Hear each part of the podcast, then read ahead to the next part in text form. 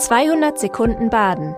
Herzlich willkommen zum Nachrichtenpodcast der Badischen Zeitung.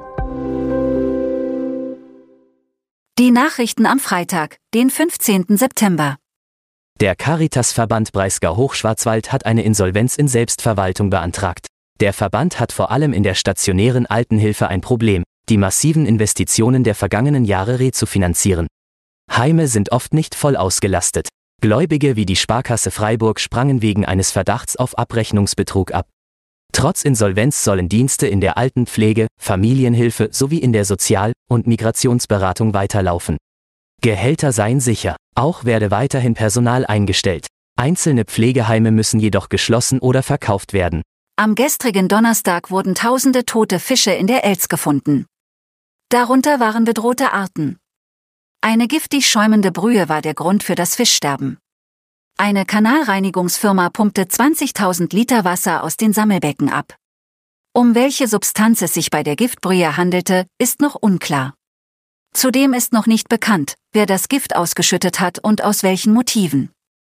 Betriebe aus dem Gewerbegebiet wurden bereits überprüft. Rückschlüsse wurden nicht gefunden, die Giftbrühe wird nun analysiert. Wer etwas gesehen hat oder anderweitig zur Aufklärung beitragen kann, meldet sich bei der Abteilung Gewerbe und Umwelt der Polizei Freiburg.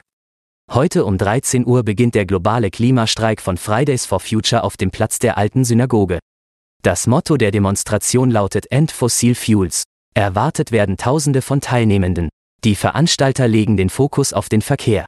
Flächen müssten Menschen statt Autos zur Verfügung stehen.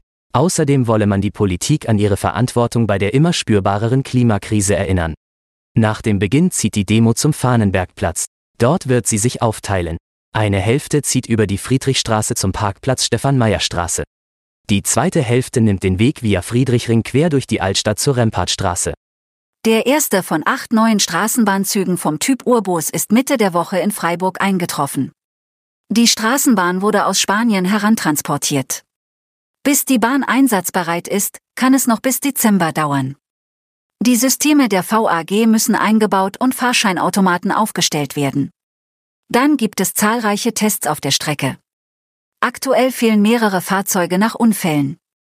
Zwei davon mussten nach Spanien zur Reparatur transportiert werden. Die Lieferzeiten sind weiterhin sehr lang. Die 19-jährige Abiturientin Marike Merkel ritt siebeneinhalb Monate fast 1000 Kilometer von der mecklenburgischen Seenplatte nach Hause nach Bachheim. Auf einem Pferd ritt sie, das andere lief als Packpferd mit. Eineinhalb Jahre lagen zwischen Idee und Umsetzung. Die Abiturientin lotste sich teilweise autark lebend per Karte quer durch Deutschland.